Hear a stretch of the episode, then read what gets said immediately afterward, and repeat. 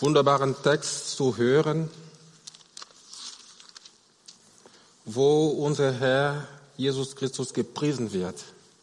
Und darum geht es heute Morgen. Denn ich habe heute Morgen etwas Gutes zu machen. Ich habe heute Morgen etwas Gutes zu machen. Warum? Weil wir haben letzten, letzten Sonntag unsere Predigtreihe zurück zur Essenliebe abgeschlossen. Und als wir dann zu Hause waren, haben wir uns unterhalten, wir haben reflektiert. Und die Mailin hat mich gefragt, ob ich zu, zufrieden bin, ob ich alles, was ich mir vorgenommen hatte, gesagt. Und dann musste ich feststellen, dass ich fast, fast alles, dass ich fast alles gesagt habe. Fast alles. Ich habe ich hab nicht alles gesagt, was ich sagen wollte, sondern ich habe fast alles gesagt. Denn es ist mir aufgefallen, dass ich versäumt habe, den, den Namen Jesu groß zu machen. Ich habe es richtig versäumt, in dieser ganzen Predigtreihe den Namen Jesu groß zu machen. Das ist der Grund, warum ich keine, keine themenbezogenen Predigten mag. Weil, weil dann musst du den Predigttext an das Thema anpassen. Und so ist die Gefahr groß, dass man Dinge auslässt, die eigentlich wunderbar sind. Deswegen bleiben wir heute Morgen wieder bei Offenbarung 2, den Brief an Ephesus. Wir bleiben da dran. Aber es war für mich wichtig, diesen Text aus dem Epheserbrief, ja, Epheserbrief, Offenbarung, den Brief an die Epheser, so als Schriftlesung vorzulesen, dass der Apostel Paulus einfach zu, zu, zu Beginn dieses Briefes einfach Gott lobt und Preis für das, was er für uns getan hat. Und das ist das, was ich heute Morgen tun möchte. Das möchte ich heute Morgen nachholen. Der, der, der Grundbedeutung nach heißt das Wort preisen im Neuen Testament Gutes sagen. Gutes sagen. Auf Gott angewandt heißt es, heißt es, ihm all das Gute zu sagen, was er getan hat. All das Gute zu sagen, was er getan hat. Wer so Gott preist, segnet Gott, betet ihn an. Umgekehrt, wenn Gott uns, uns Gutes zusagt, dann bleibt es nicht bei Worten, sondern das, was er sagt, trifft auch ein. Das, was er sagt, trifft auch ein. So werden wir von Gott gesegnet. Und an diesen beiden Versen, an diesen beiden Versen, Offenbarung 2, die Versen 1 und 7, an diesen beiden Versen wollen wir vergegenwärtigen, was unser Herr Jesus Christus uns zugesprochen hat und ihn damit preisen. Denn ich meine, Lobpreis sollte, Lobpreis sollte unser Leben als Christen in Beschlag nehmen. Lobpreis sollte unser Leben als Christen in Beschlag nehmen. Ja, Lobpreis soll immer Teil unseres Daseins als Christen sein. Ihr das nicht so? Oder doch? Lobpreis sollte unser Leben als Christen immer in Beschlag nehmen. Wenn wir die Apostelgeschichte lesen, wenn wir da die, die Apostelgeschichte anschauen, sehen wir Menschen, Christen, deren Leben trotz, trotz Verfolgung und Problemen und Schwierigkeiten alle Arten von Lobpreis, von Lobpreis und Dankbarkeit bestimmt waren. Das zieht sich durch die ganze Apostelgeschichte durch. Es waren Menschen, die Frieden und Freude im Herrn haben, hatten. Und wenn wir die Briefe lesen, sehen wir auch das gleiche Muster. Freut euch alle Zeit im Herrn. Aber mal sage ich euch, freut euch, sagt der Apostel Paulus im, im Philipperbrief. Und selbst im Buch der Offenbarung, ein Buch, das, das, eine, das uns, uns eine Vorausschau von der Trübsal und Versuchungen der Christen gibt, fehlt diesen Aspekt des Sieges und der Freude nicht. So lade ich heute, heute, heute Morgen an, ein, mit mir diese zwei Verse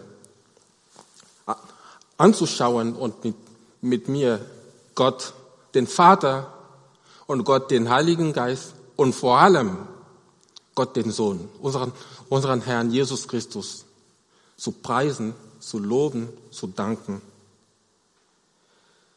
Es gibt fünf Dinge, wofür wir Jesus heute Morgen preisen oder Gutes sagen können. Fünf Dinge. Und das erste sehen wir im ersten Vers. Offenbarung 2, Vers 1. Dem Engel der Gemeinde von Ephesus schreibe, das sagt, der die sieben Sterne in seiner Rechten hält, der inmitten der sieben goldenen Leuchter wandelt. Gepriesen sei unser, unseren Herrn Jesus Christus, der die sieben Sterne in seiner Rechten hält. Die sieben Sterne, was ist das?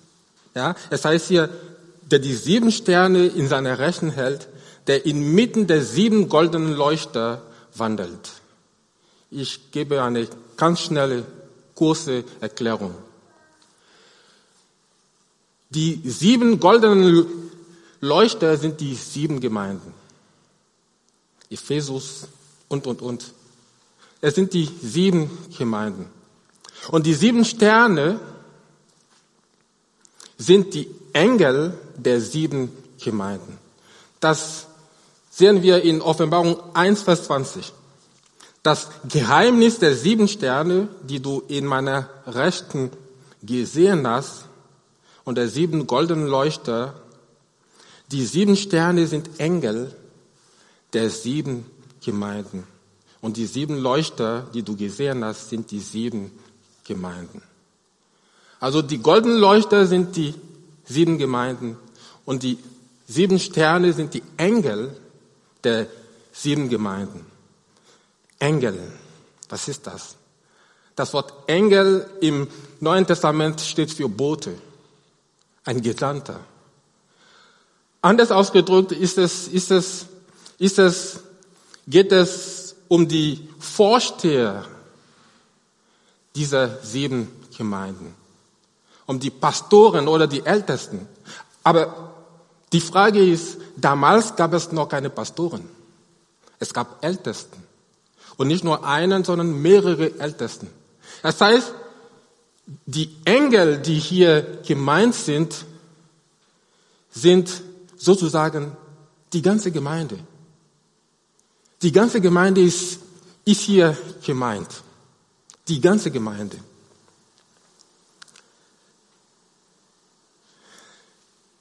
Es bedeutet, dass Jesus, dass Jesus die ganze Gemeinde, die ganzen Gemeinden, die Gemeinden selbst in seiner Hand hält.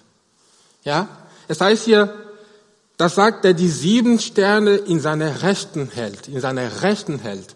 Es heißt, Jesus hält die sieben Gemeinden in seiner rechten Hand. Versteht ihr das? Ich sage das noch einmal. Als ich klein war, haben wir ein Lied gesungen. Es hieß, Gott hält die ganze Welt in seiner Hand. Ja, Gott hält die ganze Welt in seiner Hand. Das stimmt wirklich. Ja, aber unser Herr Jesus hält seine Gemeinden in seiner Hand.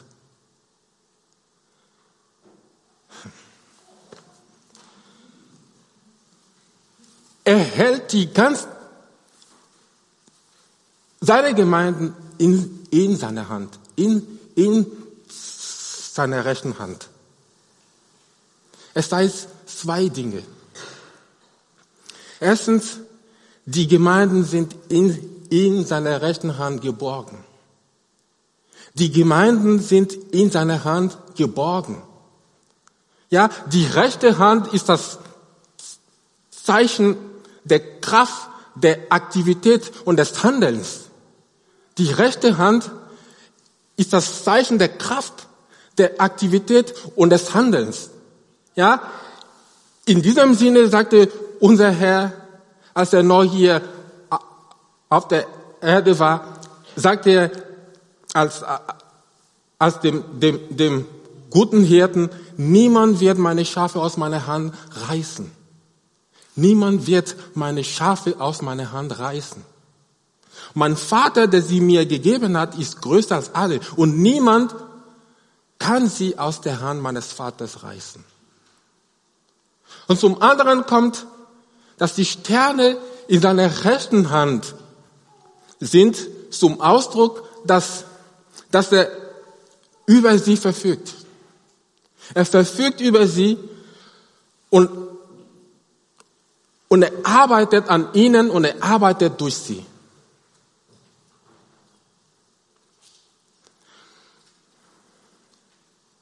Das heißt, sie sind seine Werkzeuge. Wir sind seine Werkzeuge. Wir sind seine Werkzeuge. Wisst ihr, was das für uns als Gemeinde bedeutet?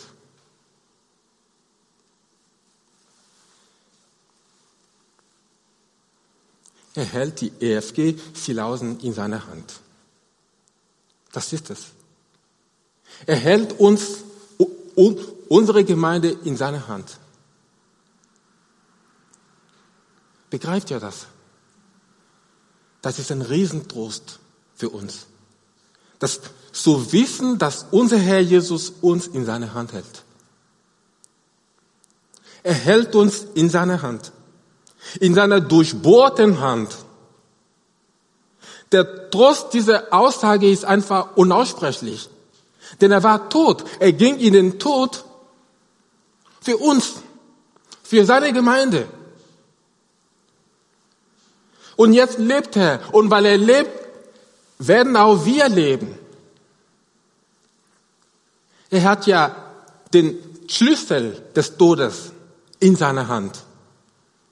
Wenn wir nun in dieser starken Hand sind, was will uns dann, dann den Tod an, anhaben? Was will uns dann den Tod an, anhaben?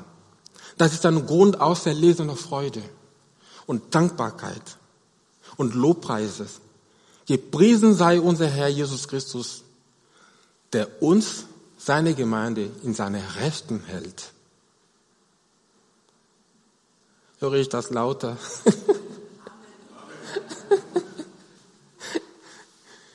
Gepriesen sei unser Herr Jesus Christus, der uns in seiner rechten Hand hält.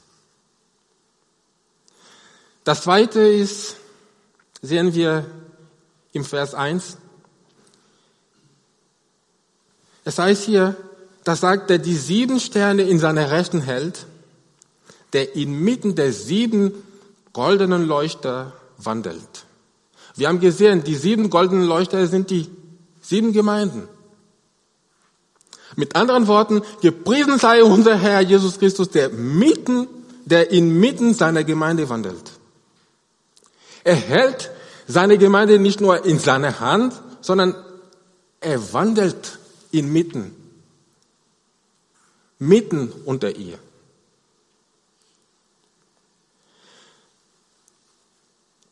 Er wandelt inmitten von uns, inmitten seiner Gemeinde.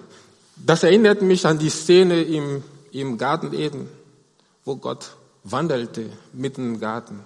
Und Adam und Eva waren dort. Er wandelte im Garten. Das heißt, er war da. Er war da. Er ist da.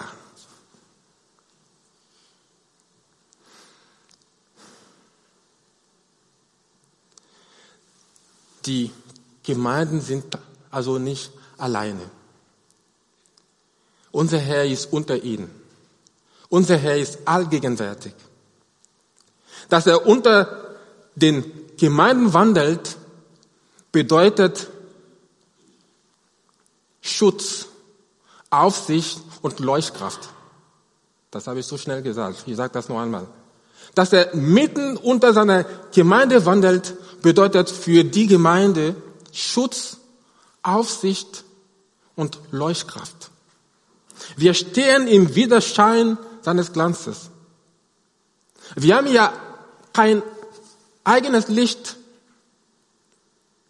sondern wir stehen im Widerschein seines Glanzes, so wie die Planeten im Licht der Sonne stehen und durch die Sonne leuchten.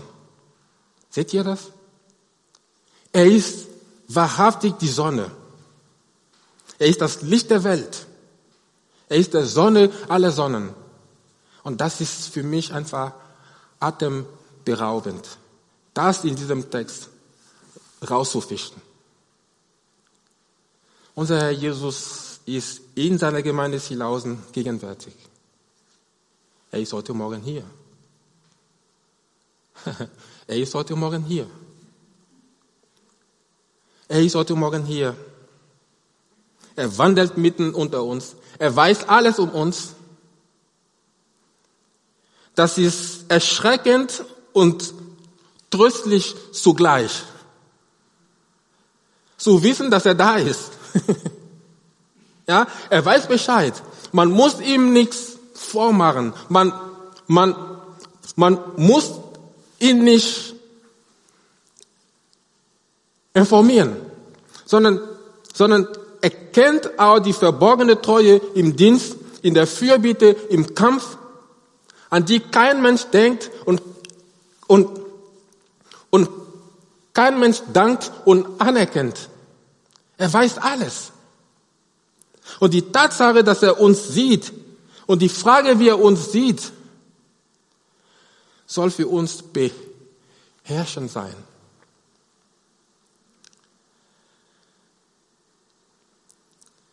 Es sollte für uns beherrschend sein, dass er uns sieht, so wie er uns sieht. Viel mehr als wie die Menschen uns sehen und beurteilen. Er kennt unsere Taten.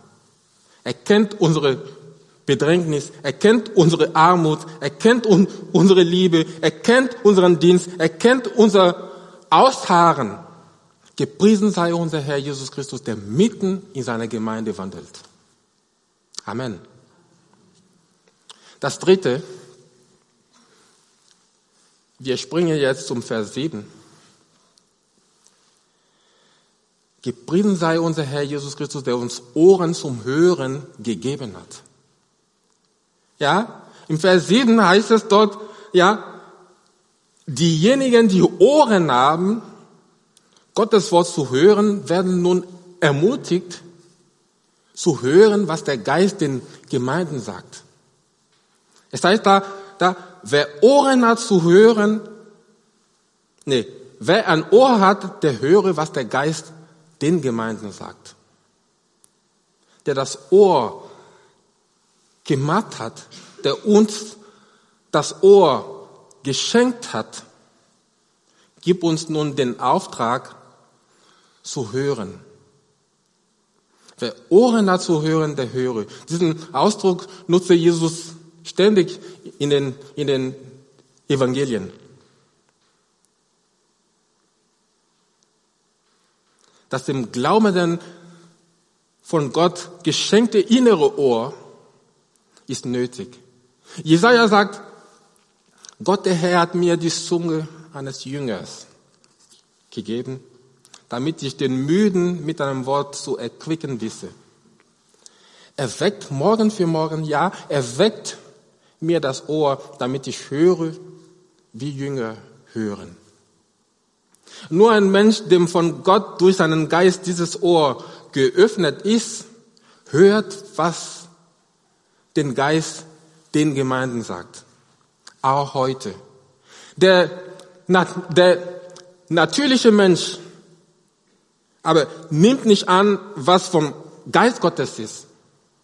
Doch es sind auch, es sind auch das, das bewusste, das ernsthafte Hinhören von Seiten des Menschen die entsprechende Stille nötig.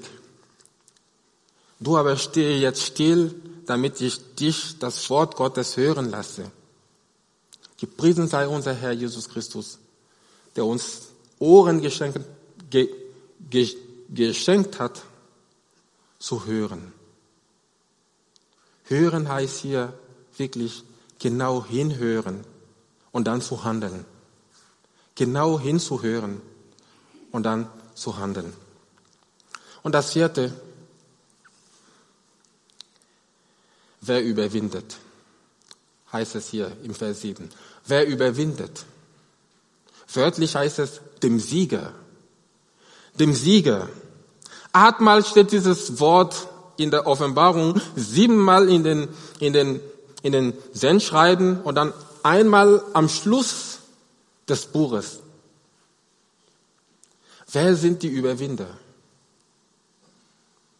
Was bedeutet über, über, Überwinder? Beachten wir den Zusammenhang, in dem er gebraut wird und beachten wir, wer ihn gebraut. Der Apostel Johannes gebraut ihn häufig in, in seinen Briefen. Überwinden. Überwinder, ein Überwinder ist jemand, ein Überwinder ist jemand, der glaubt, dass Jesus Christus der Sohn Gottes ist. Für Johannes ist es klar, dass ein Überwinder jemand ist, der glaubt, dass Jesus Christus der Sohn Gottes ist. Lesen wir diesen Verse in 1. Johannesbrief, Kapitel 5. Das heißt, denn alles, was aus Gott geboren ist, überwindet die Welt. Und unser Glaube ist der Sieg, der die Welt überwunden hat. Wer ist es, der die Welt überwindet, wenn nicht der, welcher glaubt, dass Jesus der Sohn Gottes ist? Fragezeichen. Ein Überwinder ist jemand, der glaubt, dass Jesus Christus der Sohn Gottes ist. Mit anderen Worten, ein echter Gläubiger. Sein Glaube ermöglicht es ihm, ja, die Welt mit all ihren Versuchungen zu überwinden.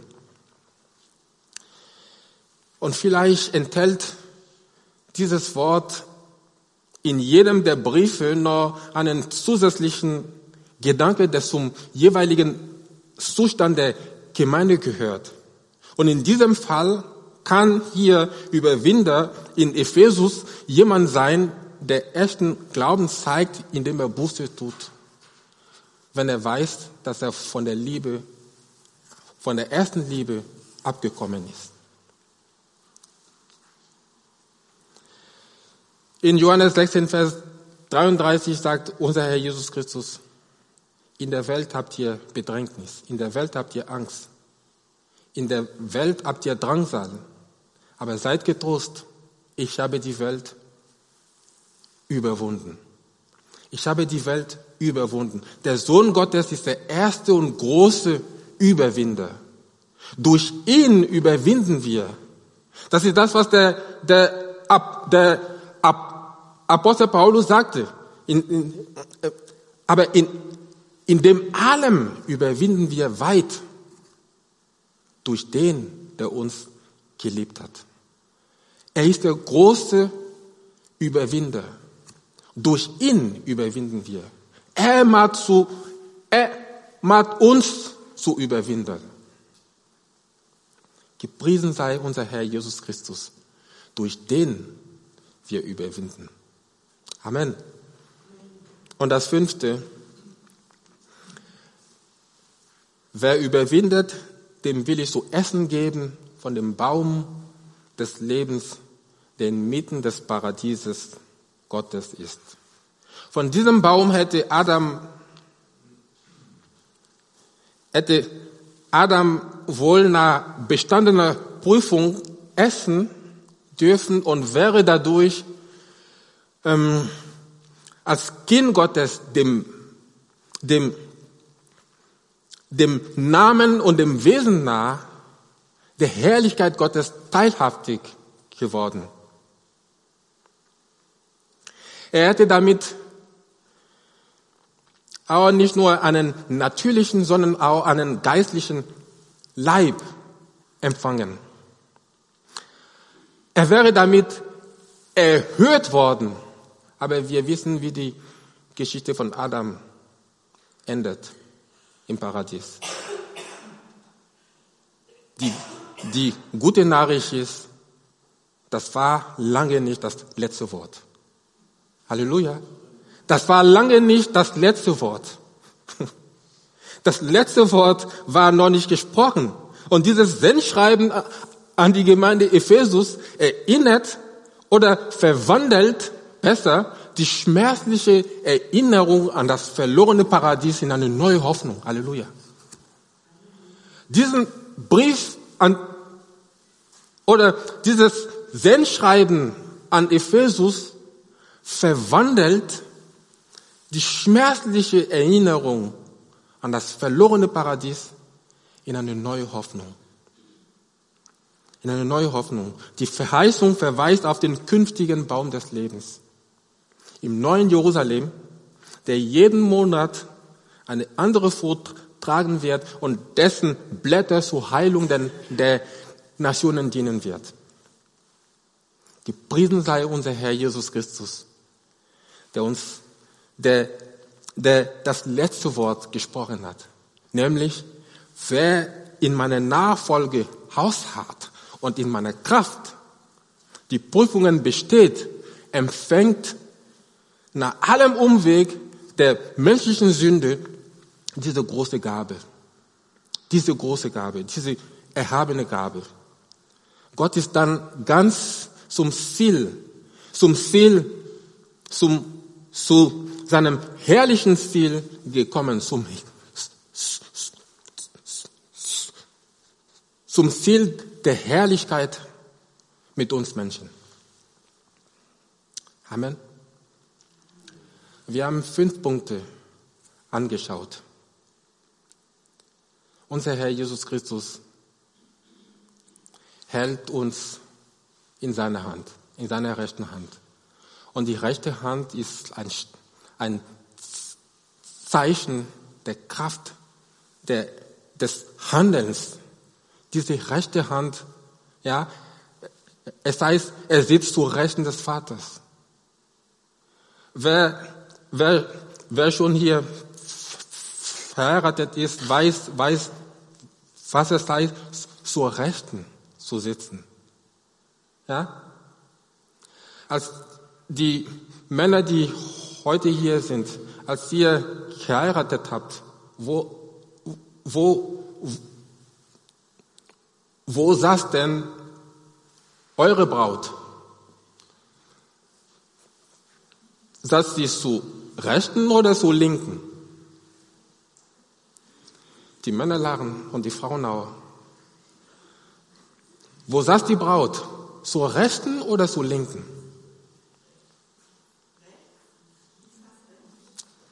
Einige wissen nicht.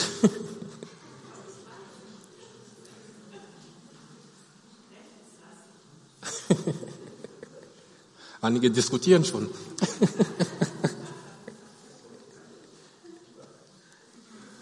also meine Braut saß mir zur Rechten. Und unser Herr Jesus Christus, nach dem, was er für uns getan hat, ist in den Himmel gefahren und er sitzt zur Rechten des Vaters. Er sitzt zur Rechten des Vaters. Und dort hält er in seiner rechten Hand seine Gemeinde. Er hält uns in seiner Hand. Er hält die, die EFG Silausen in seiner Rechten. Und nicht nur das, sondern er wandelt auch mitten unter uns. Er ist heute Morgen hier. Und ich weiß nicht, ob er gerade neben der Uta sitzt oder, oder dort neben der Sylvia, keine Ahnung, aber er ist da. Er ist da. Er hält uns nicht nur in seiner Hand, sondern er wandelt mitten unter uns. Wandeln, das ist etwas, was ich nicht kennen mag. Für mich ist das eine Bestrafung. Oder es klingt wie eine Bestrafung für mich, wandeln zu gehen oder wandeln zu müssen. Aber zu wissen, dass unser Herr Jesus Christus mit dabei ist, dann gehe ich auch gerne mit. Wandeln.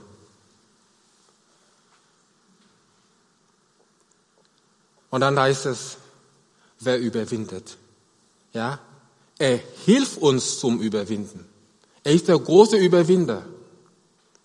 Er hat überwunden. Und durch ihn über, über, überwinden wir. Und er schenkt uns auch Ohren zu hören. Er hat uns auch das Ohr geschenkt und er spricht sein Wort und wir hören. Und wir hören nicht nur, sondern wir handeln. Wir sind nicht nur Hörer, sondern auch Täter. Und er gibt uns, die wir überwinden, auch noch zum Essen vom Baum des Lebens. Wenn man diese Verse mit menschlichen Augen betrachtet, dann sieht man nur, also diese, diesen Brief an die Epheser vom Vers 1 bis 7. Wenn man sie mit menschlichen Augen betrachtet, dann sieht man nur das Negative. Dann sieht man nur Drohung, dann sieht man nur eine Ermahnung. Aber wenn man diese Verse mit geistlichen Augen betrachtet, dann sehen wir die Herrlichkeit unseres Herrn Jesus Christus, der es nur gut mit, gut mit uns meint. Der es nur gut mit uns meint, der uns in seine Hand hält, der uns mitnimmt, der mitten unter uns wandelt, der uns zum Überwinden verhilft, der uns die Kraft gibt, durchzustehen, der uns tröstet, wenn wir Trost brauchen. Und der uns Ohren schenkt, zuzuhören und auch gleich zu handeln. Und der uns auch zum Essen gibt vom Baum des Lebens. All das zum Preise seiner Herrlichkeit. All das zum Preise seiner Herrlichkeit. Und das lässt mich einfach staunen. Staunen. Staunen wir über das, was Jesus Christus für uns getan hat.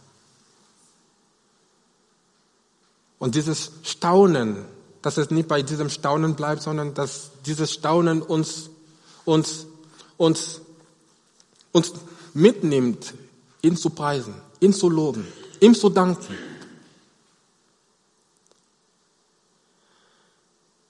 Lasst uns deswegen diesen wunderbaren, herrlichen, großartigen Herrn preisen und danken. Vater, wir preisen dich. Wir geben dir Lob und Ehre, weil du gut bist, weil du unendlich gut bist, weil du unfassbar gut bist und weil du uns so sehr liebst, uns so, so sehr liebst, dass du uns alles schenkst, wir, wir sagen ja, alle guten Gaben kommen von Gott.